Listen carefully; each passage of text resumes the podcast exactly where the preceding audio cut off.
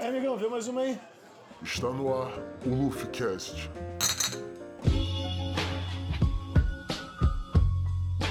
É, meus amigos, está começando mais um LuffyCast. Aqui quem está falando é o Luffy e estamos de volta, hein? E aí galera, aqui é o Lucas, tô de volta pra gente bater um papo. E eu vou confessar que eu não pensei em nenhuma introdução hoje, porque eu tô morrendo de raiva da Carol Conká.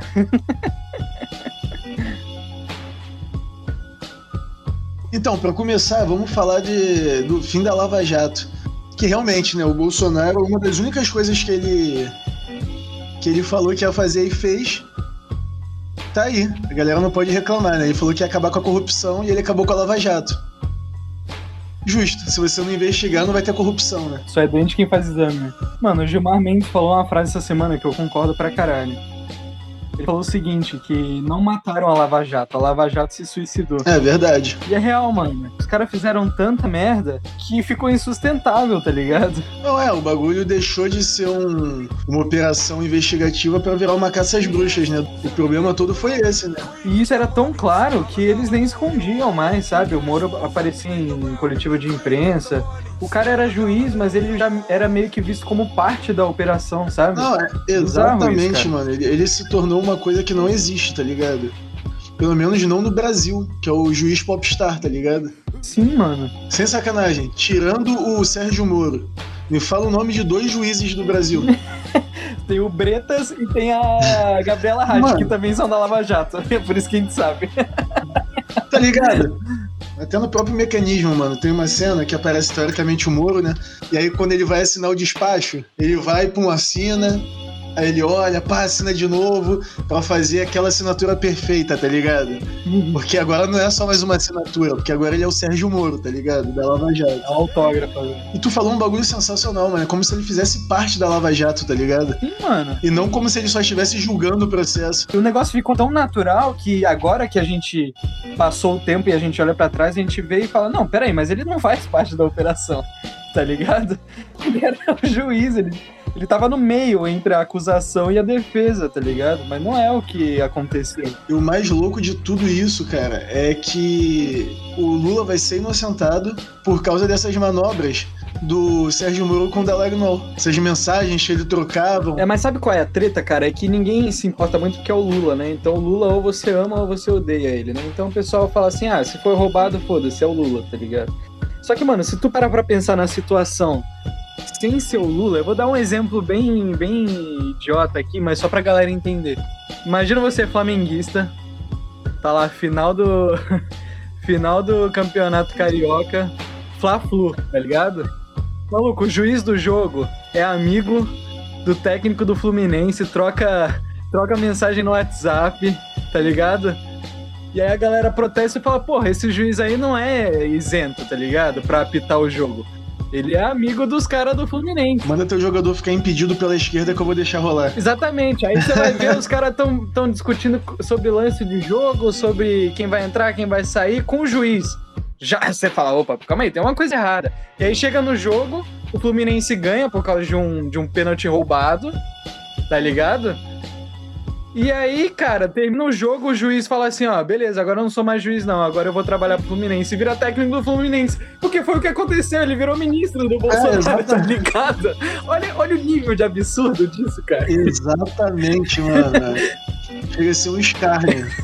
Entrando nesse, nesse assunto, a gente já chega na, na segunda parte, que é a pré-candidatura do Lula, né? A fake, né? Que o Lula tá vindo como pré-candidato. fake, né, cara? Ele é ficha suja, ele sabe que não vai poder ser candidato. Teoricamente, ele vai ser inocentado, mano.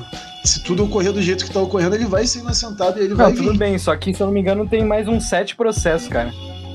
E, e, e tanto que o Lula, o Lula sabe disso, tanto que ele, ele, eles meio que já lançaram a candidatura, a pré-candidatura do Haddad essa semana. né? Cara, na boa. Qual por que, tá ligado? O PT tá fazendo isso? Eu queria entender, tá ligado? Parece que eles não confiam na esquerda do Brasil pra tirar o Bolsonaro, por exemplo. Deixar quatro anos um Ciro, um Flávio Dino, um Boulos, se vier, que eu acho difícil. Mas tá entendendo? Cara, eu não sei o que eles ganham, porque assim, em 2018 eles fizeram o que fizeram e perderam sabendo que iam perder. Porque todo mundo sabia, ninguém botava fé na candidatura do Haddad. Eu mesmo votei no Haddad, mas sabendo que ele não ia ganhar. É, eu também, votei sabendo que não ia ganhar. É, não foi uma surpresa nenhuma aquele segundo turno, todo mundo já estava ligado, inclusive o PT. Só que a desculpa que rolava na esquerda era que o PT fez isso para não perder a hegemonia, para não entregar o país para um outro partido de esquerda e bababá. Faz sentido dentro da ótica petista? Até faz, vai. É meio egoísta, meio idiota, porque tem um Bolsonaro do outro lado, mas eu até entendo a lógica. Só que, cara, eu não entendo repetir isso em 2022. Não, é, é, não faz sentido nenhum. Não faz sentido, cara. Porque se você parar pra pensar, o que, que o PT ganhou de 2018 pra cá? Nada. O PT não tem hegemonia da esquerda. O Haddad é insignificante, ele não é líder da oposição. O Lula caiu basicamente no esquecimento de lá pra cá. Sabe? Eles não ganharam, eles não viraram.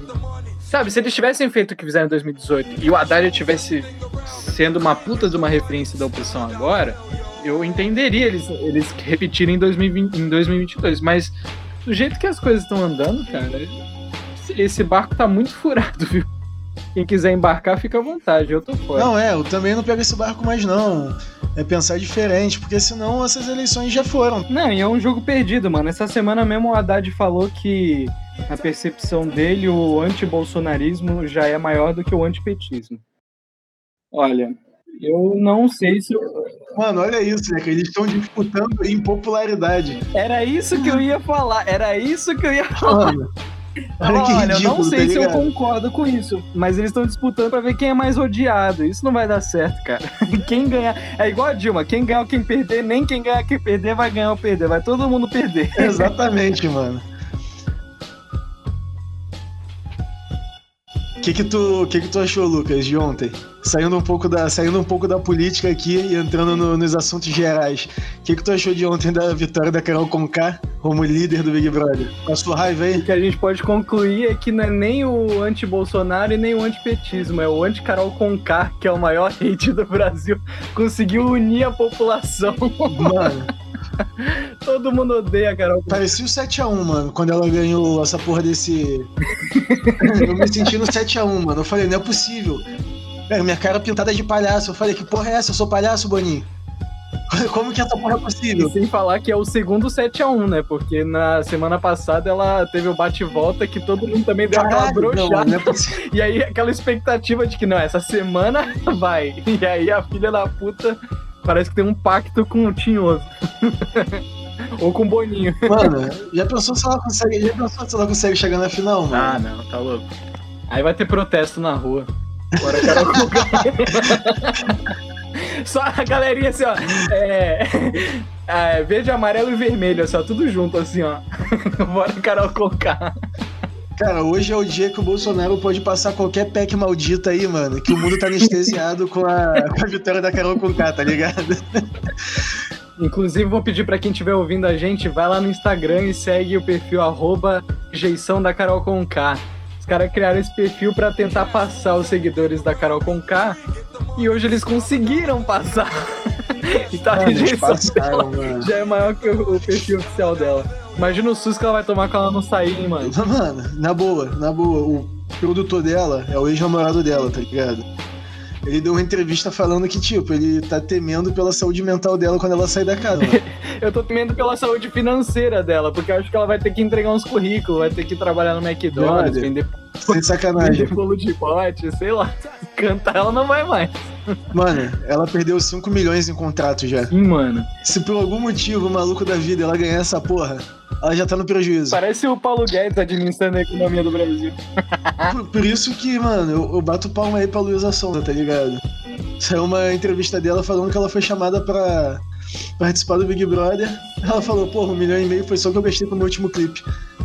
Tá louco ela mandou essa? Aham. Cara, só tem uma coisa. É bom a galera aproveitar esse BBB, porque depois desse nenhum famoso mais vai aceitar entrar. Foi o último BBB com famoso, ninguém vai querer entrar nessa porra.